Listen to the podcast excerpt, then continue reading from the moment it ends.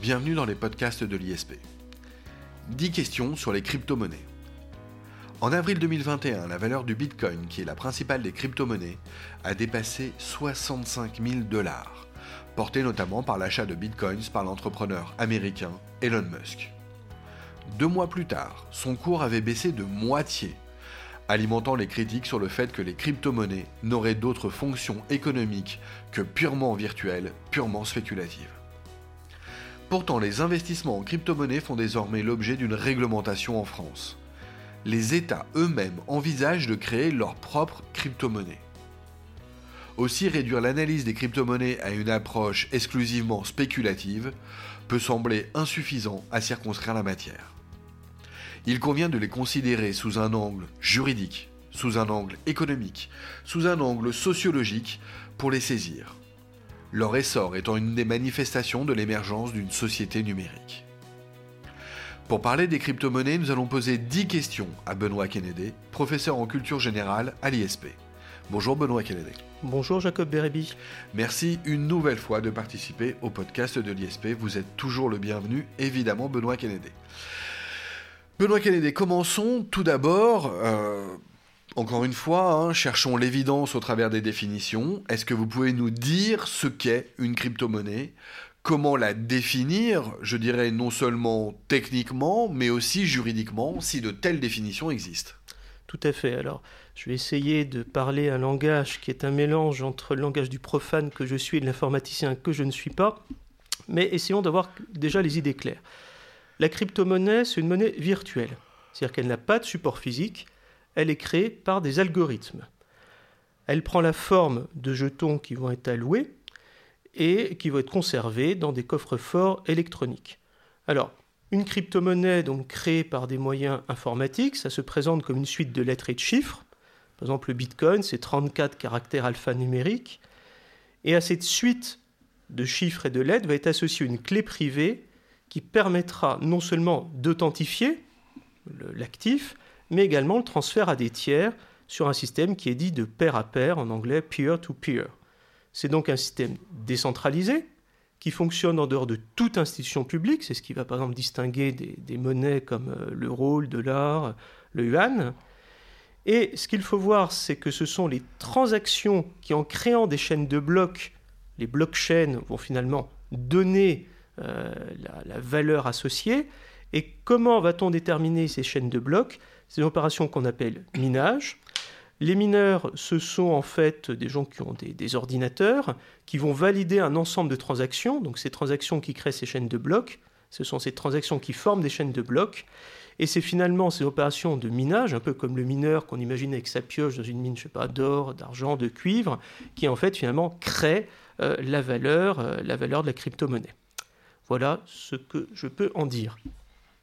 Alors merci Benoît Kennedy. Euh, je dirais que c'est presque clair maintenant pour moi, euh, mais vous avez quand même commencé par dire qu'il s'agissait de monnaie virtuelle.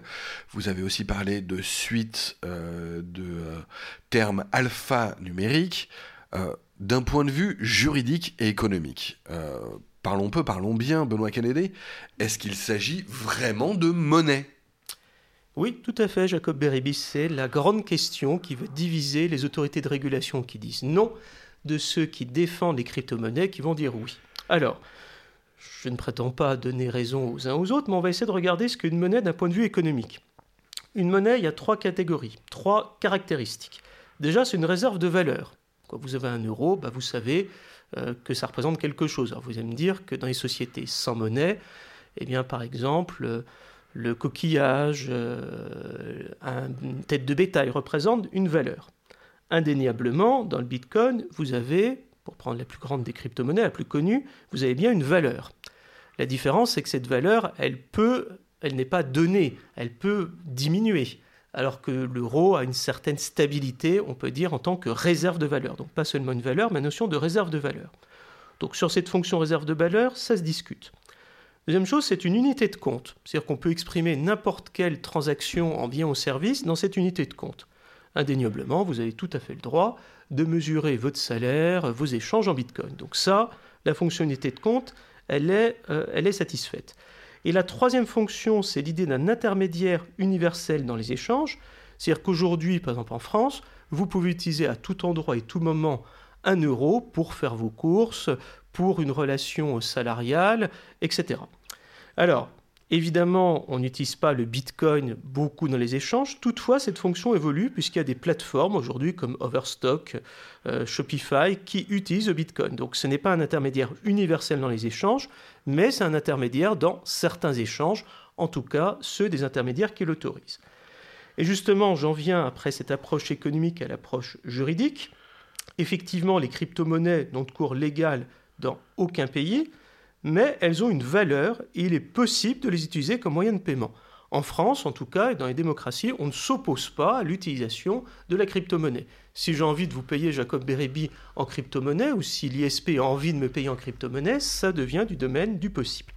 Alors, si ce ne sont pas des monnaies stricto sensu, de quoi s'agit-il? Ben, Ce sont des actifs, et plus précisément des actifs numériques. Sa définition qu'on donne en droit français, ce sont des actifs virtuels, stockés sur un support numérique. Toutefois, ce qu'il faut bien voir, c'est que l'euro reste la monnaie euh, de l'Union européenne, des États en tout cas de l'Union européenne qui ont choisi l'euro comme monnaie. Donc la crypto-monnaie bat en brèche la souveraineté monétaire, à savoir l'idée que battre, et mettre la monnaie est finalement un privilège de l'État. Et c'est là qu'on en vient au fait bah, que la crypto-monnaie, elle est créée dans un système totalement non étatique, finalement, euh, la crypto-monnaie, euh, bah, il faut revenir à son historique, qui est une histoire de l'anarchisme. Alors, oui, ça va être important pour nous, euh, Benoît Kennedy, de revenir sur cette historique, parce qu'il faut quand même rappeler que la monnaie, euh, on va dire au sens physique du terme, est extrêmement ancienne. On la date de la fin du troc, en tout cas elle a permis la fin du troc. On la date du temps où l'homme a réussi à extraire des minerais plus ou moins précieux et à les transformer de manière à permettre les échanges. Or, euh, ce qui semble évident à propos des crypto-monnaies, c'est qu'elles envahissent aujourd'hui notre vie économique, à tout le moins euh, dans certains secteurs, et c'est nouveau. Alors, est-ce qu'il y a un historique des euh, crypto-monnaies? Euh, Je crois que vous me disiez qu'au début, hein, lorsqu'on préparait cette émission, au début des crypto-monnaies, on a des informaticiens euh, libertaires. C'est donc pas forcément très vieux, hein, parce que c'est forcément lié à l'informatique. Décrivez-nous la genèse des crypto-monnaies, Benoît Kennedy. Tout à fait. Alors, la première crypto-monnaie, historiquement, enfin celle qu'on considère comme une crypto-monnaie, c'est DigiCash. Ça date des années 90 mais l'entreprise fait faillite en 1998. Le vrai essor des crypto-monnaies, c'est, on peut dire, le Bitcoin, qui est créé en 2009 par un développeur, je précise bien un développeur informatique, un certain Satoshi Nakamoto. Alors Satoshi Nakamoto, qui est-ce? Est-ce même une personne ou un ensemble de personnes? Ce qu'on sait, c'est que lui ou, ou eux euh, vont finalement euh, mettre en place une nouveauté qui est le réseau de pair à pair, c'est-à-dire dans les échanges, vous savez, ce système totalement décentralisé entre un acheteur et un vendeur. Et Satoshi Nakamoto se présente comme un japonais qui est né le 5 avril 1975, donc effectivement pas excessivement âgé, 34 hein, ans. Bon, en fait, on n'a jamais trouvé de gens qui s'appellent Satoshi Nakamoto dans l'état civil japonais. C'est probablement un nom... 34 ans en 2009. En 2009. Probablement un nom de, de code. Enfin, en tout cas, est-il même japonais? On n'est pas sûr. Il y a plusieurs hypothèses, dont l'américain Nick Szabo. Bon, en tout cas, peu importe qui est derrière le Bitcoin, peu importe de savoir que Satoshi Nakamoto possède 5% à peu près du Bitcoin en circulation. Donc, si c'est une personne unique, c'est une des 100 plus grandes fortunes mondiales, peut-être même encore un peu plus haut. Ce qu'il faut surtout voir, pourquoi les crypto-monnaies ont un tel essor. Aujourd'hui, on les connaît surtout par l'effet spéculatif ces, fortunes qui se créent à partir d'un actif qui valait très peu cher et qui est monté jusqu'à 65 000 dollars il y a quelques mois, 30 000 à l'heure où je vous parle, peut-être 20 000 ou 40 000 euh, dans quelques jours. Alors, qui a créé au début les crypto-monnaies? Ce sont effectivement des libertariens au sens américain. C'est un courant politique qui est relativement peu connu dans notre système politique français, alors que libertarien aux États-Unis, c'est comme le troisième parti politique, après démocrates et républicains. Ce sont certains libertariens. L'idée des libertariens, c'est que les individus doivent reprendre leur propre liberté sans l'État. Et c'est vrai que la monnaie, c'est ce que je disais, c'est un privilège de l'État, c'est une souveraineté monétaire. Pourquoi Oui, c'est un pouvoir égalien que de battre monnaie. Exactement. Et donc les libertariens sont anarchistes. Exactement. C'est donc un courant de l'anarchisme. L'idée, c'est d'éviter la surveillance et le contrôle des États et des banques. Après, on peut le voir, hein, euh, la banque n'est pas forcément un instrument de libération de la société. Si votre but, c'est d'avoir une organisation sociale fondée sur l'autonomie de l'individu, des sociétés autonomes décentralisées, la possibilité d'une propriété collective, des espaces affinitaires, on se regroupe autant d'idées qui caractérisent les libertariens et qui finalement vont être à l'origine de la création des crypto-monnaies. Donc leur idée, ce n'est pas un but spéculatif, le but, c'est pas non plus comme on y reviendra, de voir s'il y a des activités illicites. Ils vont dire c'est pas notre problème. Après tout, chaque individu fait ce qu'il veut tant qu'il n'atteint pas les libertés du voisin. Mais les crypto-monnaies sont créées dans des milieux d'informaticiens, sans doute, parce qu'une suite alphanumérique faut un certain nombre de connaissances, et des milieux, des milieux donc proches d'un courant de l'anarchie qui, euh, qui sont les libertariens. Alors aujourd'hui, la crypto-monnaie la plus utilisée, c'est le Bitcoin, c'est à peu près les deux tiers des actifs, mais ce n'est pas la seule. Il y a l'Ethereum, qui est la deuxième en termes de, volume, en tout cas de valorisation de ses actifs. Troisième, c'est le Ripple, qui permet des paiements en ligne. Quatrième s'appelle Bitcoin Cash. Cinquième, Bitcoin SV. Je vous parle des statistiques 2020, parce qu'évidemment, ça bouge. En tout cas, il y en a beaucoup. Et c'est aussi là qu'il faut voir ben, que finalement, euh, la crypto-monnaie, ben, ça reflète un état aussi de notre société, un état intellectuel, mais aussi un état technique, technologique. Alors oui, c'est évidemment la conclusion à laquelle on arrive en vous écoutant, euh, Benoît Kennedy.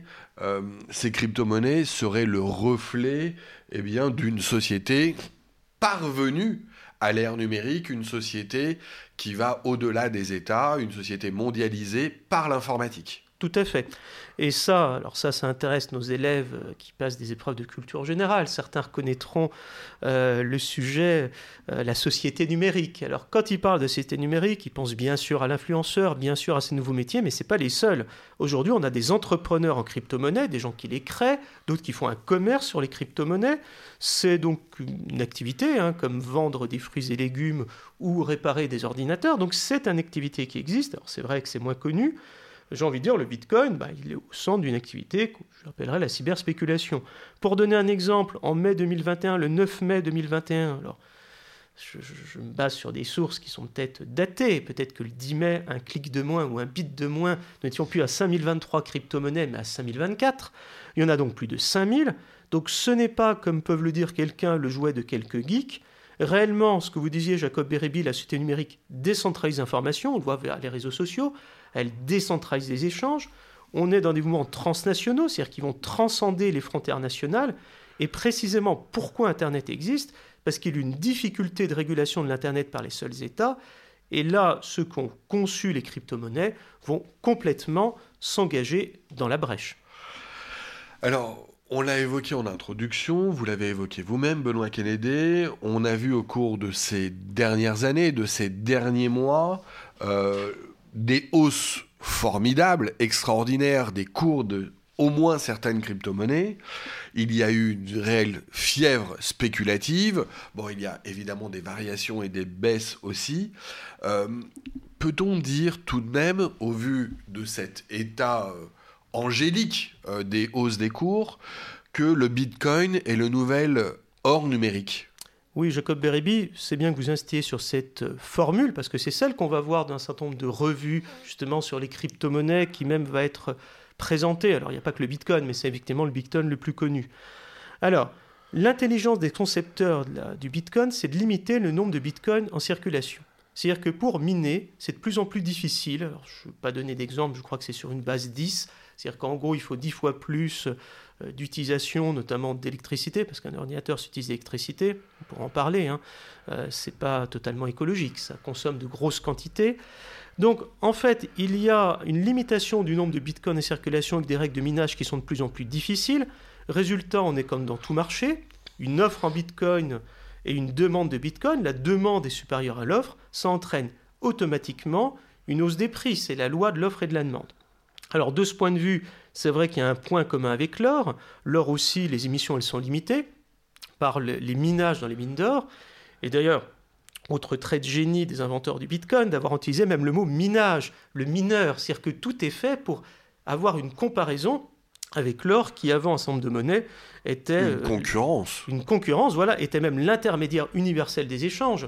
Les, valeurs, le, le franc pendant longtemps, et avant lui la livre tournoi, il est basé sur une valeur métallique en or et en argent. Donc on pourrait dire d'un certain côté qu'effectivement ça ressemble un peu à l'or numérique, sauf qu'il a, il est numérique, comme je le dis, et puis d'autre part, ben, c'est une loi de l'offre et de la demande. Si demain ceux qui détiennent des portefeuilles en Bitcoin se disent je vais euh, solder mes positions, prendre mes plus-values et tout vendre, vous pouvez avoir un effet en chaîne, ce qui explique aujourd'hui les fluctuations, parce que ça a énormément fluctué. Ça a connu plusieurs crises. En 2017, c'est remonté ensuite, enfin 2017 plus exactement, c'est un premier sommet. Alors justement, vous me pardonnez-moi de vous interrompre, Benoît Calais, mais on en vient à l'autre versant. D'un côté, il y a cet angélisme euh, numérique, il y a cet Eldorado euh, numérique euh, qui tente tout le monde, j'y reviendrai. Euh, y a-t-il pas plutôt euh, à y voir un risque euh, Est-ce qu'on ne doit pas y voir une forme de réitération toutes les bulles spéculatives que l'on a connues dans le passé, alors même qu'alors il y avait une régulation des États Là, ce modèle tout à fait libertaire n'est-il pas sujet, on va dire, à, oui, à beaucoup plus de risques Dans le passé, il y a eu énormément de bulles spéculatives, on l'a vu, on pense notamment au XVIIe siècle, euh, à celle dite euh, des bulbes de tulipes. Euh, peut-être que vous pouvez nous dire quelques mots, d'ailleurs, Benoît Kennedy, de ces bulles spéculatives du passé et des risques que l'on encourt de voir une telle bulle eh bien, exploser en matière de crypto-monnaie? Tout à fait. Alors effectivement, c'est intéressant, la tulipomanie. La tulipomanie, elle va avoir son pic en février 1637. À l'époque, le bulbe de tulipe pouvait valoir, enfin les promesses de vente sur les bulbes de tulipe pouvaient valoir 10 à 15 fois le salaire d'un artisan spécialisé. Donc pour dire, euh, on faisait même des économies sur des parties de bulbes, c'est-à-dire qu'on dissociait le bulbe de tulipe. Alors, on les achetait à plusieurs. Euh. Exactement. C'était alors la tulipe. La tulipe, c'est une espèce qui vient de l'Empire ottoman vers 1560, donc en gros deux à trois générations précédemment. La tulipe, Là, j'excuse les botanistes si je dis des erreurs. Après les informaticiens, je me ferai une deuxième série d'ennemis pour mes inexactitudes. Euh, la tulipe, elle permet beaucoup de variétés, elle permet des hybridations, et on va avoir un engouement des bourgeois aisés pour planter des tulipes dans leur jardin. Bientôt, ça devient un article de luxe, un signe extérieur de richesse. D'ailleurs, on le retrouve dans les peintures néerlandaises, je pense aux peintures de, de Bruegel, dans les natures mortes, on voit un bulbe de tulipe qui a sans doute la même valeur que, que la Bible qui est posée sur la table dont on fait la représentation. On trouve des catalogues savants, des catalogues commerciaux.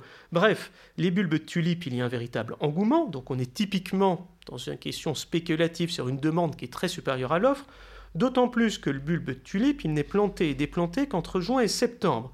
C'est-à-dire que la plupart des opérations d'achat sont forme de contrats d'achat à terme devant notaire. La question de la tulipomanie, de la, la bulle spéculative des bulbes de tulipes, elle apparaît aux Pays-Bas, c'est pas un hasard, parce que enfin, les provinces unies à l'époque, puisque les Pays-Bas vont développer des techniques financières, notamment les marchés à terme, et ils vont faire des contrats d'achat à terme devant des notaires, des bulbes de tulipes. Et à l'époque, d'ailleurs, un certain nombre d'observateurs font remarquer que c'est le commerce du vent, puisqu'en fait, vous achetez quelque chose qui n'existe pas et qui ne pourra peut-être même pas être produit. Parce qu'il n'est pas tout de l'avoir à l'acheter, encore faut-il savoir si les horticulteurs sont capables de produire les bulbes. Et à un moment arrive ce qui va arriver, la demande ne peut pas être satisfaite, et les cours s'effondrent. Alors, aujourd'hui, on a beaucoup considéré, notamment par les travaux d'un économiste Charles Mackay en 1841, que c'était la première spéculation. Hypothèse qui est remise en cause parce qu'aujourd'hui, l'économiste considère plutôt que les ventes n'ont pas eu lieu. Et à l'époque, il n'y avait pas des protections contre les ventes. Ok, vous allez devant un notaire, vous les achetez, finalement, vous n'avez pas votre bulbe, vous n'avez rien déboursé, vous ne demandez pas d'indemnisation.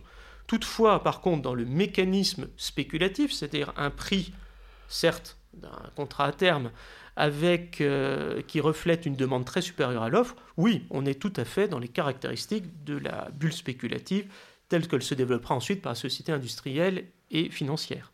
Ce qu'il faut relever à propos justement de cette crise des bulbes de tulipes, c'est que ça a entraîné la disparition presque d'un marché, ça a entraîné une mutation complètement de, complète du secteur. Euh, alors, euh, avançons, donc ça c'est au XVIIe siècle, il y a bien évidemment eu d'autres bulles spéculatives, on va pas en faire état. nous disions tout à l'heure, Benoît Kennedy, que il y avait une concurrence qui avait vocation à s'installer entre les crypto-monnaies et les monnaies. Aujourd'hui, d'un point de vue global, Benoît Kennedy, les économistes utilisent le terme de macroéconomique. Hein.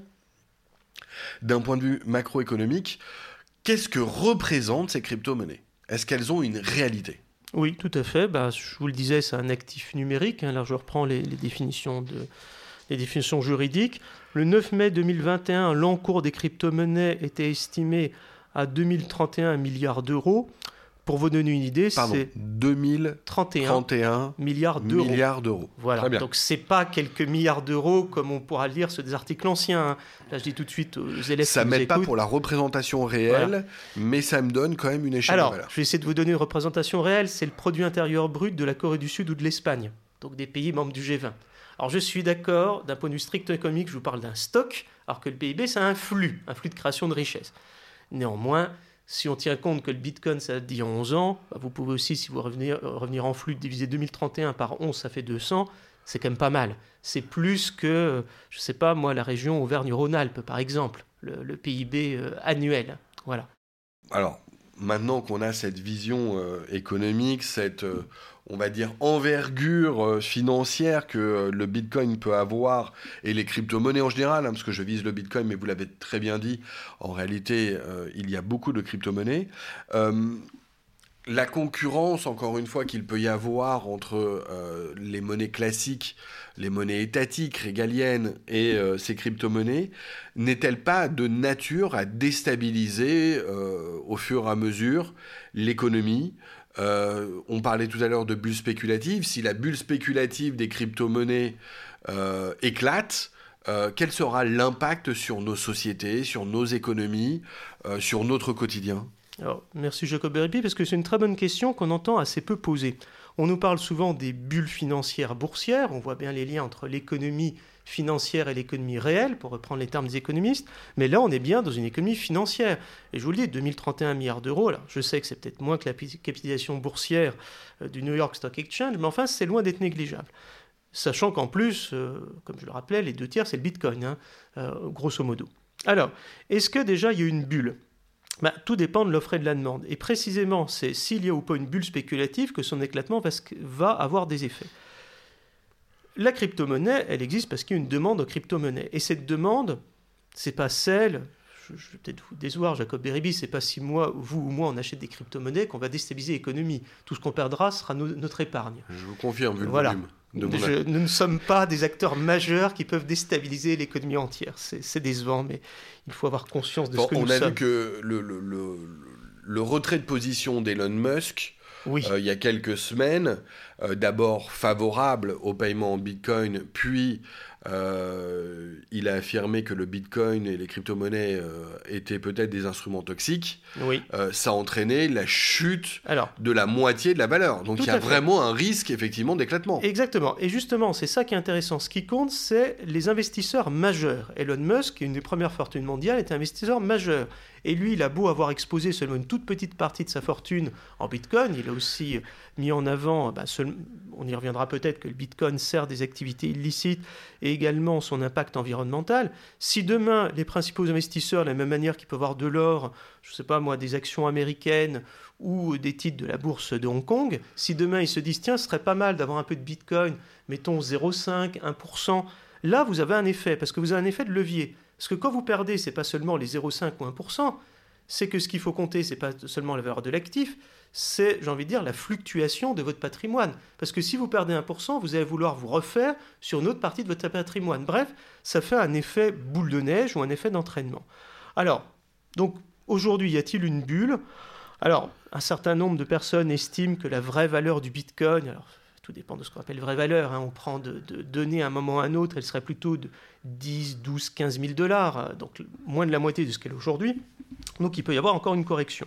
Donc effectivement, il y a un risque à nouveau de baisse, mais ce risque, il est lié à l'effet boule de neige aux acteurs financiers. Et là, il faut quand même dire une chose, si le Bitcoin, on ne sait pas très bien qui va l'acheter ou le vendre, mais si par exemple il est lié à des activités comme le commerce des armes, le terrorisme, j'ai envie de dire, si jamais le Bitcoin explose, enfin du moins s'effondre, peut-être que vous avez plutôt affecté, plutôt qu'Elon Musk, qui se n'est pas trop mal porté, visiblement, vous avez plutôt peut-être touché euh, des entités qui sont quand même assez déconnectées de l'économie euh, mainstream. Euh, Donc, a priori, nos sociétés ne risquent pas grand-chose. Alors, vous venez d'intervenir sur quelque chose qui est important. Vous, en avez, vous y avez fait allusion deux fois. À l'occasion de votre dernière réponse. on accuse beaucoup les crypto-monnaies d'être justement des monnaies clandestines. Oui. ce qui est évidemment l'occasion euh, d'un marché noir, voire pire, euh, on accuse le Bitcoin de servir de support euh, à des opérations de blanchiment d'argent, à des opérations de trafic, voire même de financement du terrorisme. C'est assez logique, puisque ces monnaies, ces crypto-monnaies échappent à la régulation des États, mais est-ce que c'est exact? Est-ce que cette affirmation correspond à une réalité? Et si c'est le cas, est-ce que c'est la raison même pour laquelle eh bien, des États comme la France ambitionnent d'établir, la France est assez avancée, hein, vous allez peut-être nous en parler, euh, Benoît Kennedy, sur la réglementation euh, de ces crypto-monnaies? Tout à fait. Déjà, il faut savoir que le Bitcoin ou d'autres crypto-monnaies, qu'elles servent au blanchiment d'argent, au financement du terrorisme, oui, il y a garde de doute par rapport à ça. Après, la question, c'est dans quelle proportion et comment l'empêcher. Les premières réglementations en France, elles se sont faites par l'autorité dont c'est la fonction, c'est l'autorité des marchés financiers, l'AMF. Première chose qu'a déjà faite l'AMF, c'est dire attention des escroqueries, attention, vous n'avez pas de protection de vos avoirs en Bitcoin. Il n'y a pas, comme pour d'autres euh, actifs, où il y a des règles de droit civil qui vous garantissent contre la perte de vos ressources. Là, vous pouvez tout perdre et vous pouvez être entre les mains d'escrocs. Donc au début, on sentait quand même une très forte hésitation, mais une hésitation même à réglementer. Est-ce qu'il est besoin de réglementer? Je pense que si la réglementation est venue, c'est sous deux effets. Euh, les réglementations européennes également, hein, puisque dès 2018, on a la cinquième directive européenne pour la lutte contre le blanchiment, qui permet une levée de l'anonymat des opérations en Bitcoin ou en autres crypto-monnaies. Donc en fait, s'il y a une évolution, c'est déjà par rapport à ces risques bah, de déstabilisation de la sécurité des États. Là, on retrouve le rôle régalien de l'État d'assurer la, la sécurité des sociétés. Et aussi parce qu'il va y avoir comme l'idée que ce n'est plus un gadget de geek, c'est plus quelques milliards d'euros qui sont une goutte d'eau à l'échelle des États. Cette prise de conscience que ça peut déstabiliser l'ensemble de l'économie, c'est 2000 milliards de dollars, euh, le PIB de la Corée du Sud ou de l'Espagne, en mai 2021, c'est un petit peu baissé évidemment depuis, peut-être que ça remontera, en tout cas pour le Bitcoin. Tout ça, effectivement, a un effet. Alors, en France, outre la réglementation européenne d'ailleurs qui évolue, donc lutte contre le blanchiment, euh, la France, avec la loi Pacte, donc loi relative à la croissance et à la transformation des entreprises, loi du 22 mai 2019, a fait quelque chose de tout à fait intéressant. Elle n'est pas la première, mais elle est plutôt en avance par rapport à d'autres États. Elle a créé la notion nouvelle de prestataire sur service, euh, de prestataire pardon, de service sur actifs numériques. Prestataire P de service S sur actifs numériques, le PSAN. C'est quoi un prestataire de service sur actifs numériques ben, Un prestataire de service, ça peut être comme votre courtier en assurance, c'est quelqu'un qui vous offre un service. Que font les prestataires de services sur actifs numériques Ils interviennent pour des achats, pour des ventes, pour des gestions de portefeuille, pour des conseils en investissement. Bref, tous les métiers qui ne consistent pas à créer le Bitcoin, parce qu'on a bien compris ou les crypto-monnaies, que c'était très décentralisé. Oui, mais en tout cas, nous échapperons de toute façon et échapperons à la réglementation. Euh, c'est voilà. Enfin, on peut toujours espérer mieux parce que le législateur est très intelligent pour trouver des lois qui auront du mal parfois à s'appliquer. Mais en tout cas, c'est très difficile. Donc, on va plutôt regarder ceux qui font les activités de vente, spéculation, à savoir donc ces prestataires de services sur actifs numériques. Exactement. Eh bien, eux, ils doivent avoir un agrément par l'autorité des marchés financiers, ce qui est quand même très nouveau. Cet enregistrement est même obligatoire pour certaines catégories d'activités considérées comme les plus dangereuses, et parallèlement, l'autorité des marchés financiers, l'AMF, encourage les clients à vérifier leur enregistrement. Donc en fait, une sorte de surveillance décentralisée. Je ne suis pas là pour parler des, des, euh, des, de là, des, faits divers, mais on a tous entendu parler, euh, tel escroc, une sorte de Madoff du Bitcoin qui avait promis monts et merveilles. Bah, tout ça est arrivé parce qu'il n'y avait aucun encadrement, parce qu'on ne savait pas qui était cette personne, on ne savait pas d'où elle venait, et les gens se sont rendus compte, enfin les, investisseurs se sont rendus compte du problème le jour où ils ont voulu retirer leurs avoirs. Donc aujourd'hui, et ça c'est finalement très français, quand je parle de surveillance décentralisée, eh bien, vous, moi, on a envie de, je sais pas, d'acheter du Bitcoin, de l'Ethereum, du Ripple, eh bien, nous allons vérifier si notre prestataire Donc on va prendre une liste, parce qu'en plus il y a même une liste noire, hein. l'AMF a bien envisagé les choses, on va regarder si c'est dans la liste, et s'il n'y est pas, non seulement on va en choisir un autre, et on va appeler l'AMF. Donc finalement le système décentralisé, dans le minage, bah, les États l'utilisent à leur profit. Alors ce premier aspect, donc c'est les PSAN, ou les PSAN, je ne sais pas comment on dit, prestataires de services sur actifs numériques. Tu dis PSAN, hein, PSAN, ça fait vraiment... Ça, ça, sonne mal. Et enfin, on a un deuxième aspect qui est important, mais là sur lequel je n'insiste pas, c'est la réglementation fiscale parce qu'il est évident que le Bitcoin, c'est également des actifs, donc on doit y trouver en comptabilité des entreprises. Ça peut, pour un particulier, il faut le mettre dans sa déclaration de patrimoine. Donc il y a aussi un aspect. Est-ce que les opérations sont des opérations commerciales sur lesquelles il doit y avoir de la TVA Tous les États n'ont pas la même approche, mais en tout cas, il y a non seulement une réglementation des activités de courtage, mais aussi des activités fiscales. Alors, je tiens à dire, pour finir de répondre à cette question qui pourrait être très longue, hein, ça pourrait être presque un sujet de, devoir. Quoi. Euh, je pense euh, à nos, élèves qui ont des notes de synthèse en économie, ils peuvent très bien avoir un truc sur réglementation des crypto-monnaies. Alors, qu'est-ce que je constate? C'est que dans la démocratie, on fait un encadrement. C'est éviter le développement et les effets des bulles spéculatives, qui vont notamment affecter le portefeuille des acteurs majeurs et protéger, on va dire, le petit épargnant. Ce n'est pas le cas dans tous les pays. Certains pays sont dans l'interdiction. En Chine, les crypto-monnaies sont interdites depuis 2013. Et là, au moment où on enregistre ce podcast, la Chine vient justement d'interdire les activités de minage, alors que trois quarts du minage se fait en Chine, parce que notamment dans les provinces comme le Sichuan, où il peut avoir l'électricité à, faible coût par l'hydroélectricité, ça, la Chine est en train d'intervenir pour l'interdire. Effectivement, le principe des démocraties, c'est qu'on encadre une activité, on ne l'interdit pas a priori. Ce qui fait souvent une dictature, c'est qu'on commence par interdire et on n'autorise qu'à défaut. L'interdiction devient la règle. Et ça, ça peut aussi avoir évidemment un effet sur, bah, sur le cours de ces, de crypto-monnaies. Alors, le fait que ces crypto-monnaies euh, restent clandestines et, comme vous l'avez dit, euh, puissent servir tout de même euh, à des échanges clandestins, au marché noir, au blanchiment d'argent, même si on met en place un système de réglementation, n'y a-t-il pas une logique à voir à l'avenir les États créer eux-mêmes leurs crypto-monnaies finalement euh, être l'encadrant parce que le créateur de la crypto-monnaie, ça donnera en plus sans doute davantage de confiance, mmh. presque établir une parité d'échange, on l'imaginerait, entre la monnaie physique et la crypto-monnaie. Où en sont les États dans cette euh, ambition, dans cette vocation, on va dire, numérique et presque évidente, naturelle, à créer à l'avenir une crypto-monnaie? Oui, alors justement, euh, Jacob Bérébi, effectivement, la pandémie, on a vu qu'on a favorisé les paiements électroniques. Donc, question de tout dématérialiser. Bien sûr, il y a toujours eu le virement, il y a la carte bancaire, mais pourquoi pas finalement un euro numérique? Ensuite, on a vu la volatilité des cours des marchés financiers pendant la pandémie.